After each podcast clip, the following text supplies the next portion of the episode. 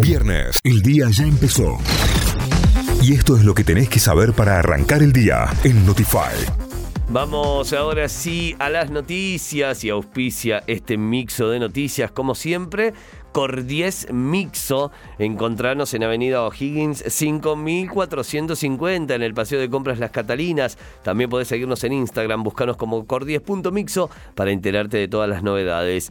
Los turistas extranjeros tendrán nueva cotización del dólar. La ministra de Economía, Silvina Batakis, se reunió con su gabinete y anunciaron esta nueva medida quienes vengan desde el exterior a vacacionar podrán vender hasta 5 mil dólares al tipo de cambio financiero. Además, el Banco Central instrumentó acciones para mejorar las condiciones de accesos al mercado de cambios para el pago de importaciones de insumos para los sectores estratégicos. La canasta básica aumentó un 4,6%. El INDEC reveló que la, canasta básica aumentó ese porcentaje, 4,6%. Según esta información, una familia tipo necesitó 104.216 pesos con 80 centavos para no ser pobre, mientras que requirió 46.525 pesos con 30 para no caer en la indigencia.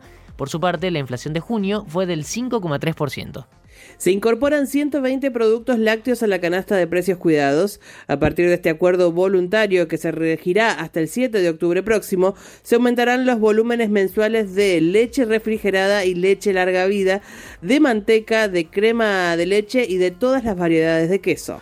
Continúan los incendios en Europa y este podría ser el peor año de la historia. Los incendios en Europa ya arrasaron 517.881 hectáreas, superando a toda la superficie quemada durante 2021, cuando el fuego arrasó 470.359. Los incendios se dieron a la par de una inusual ola de calor en el continente.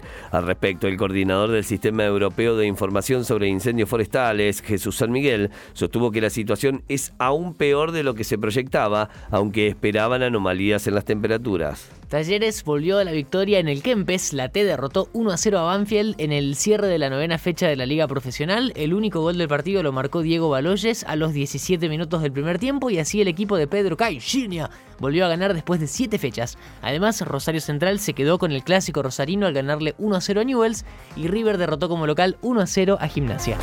Notify, las distintas miradas de la actualidad para que saques tus propias conclusiones. De 6 a 9, Notify, plataforma de noticias.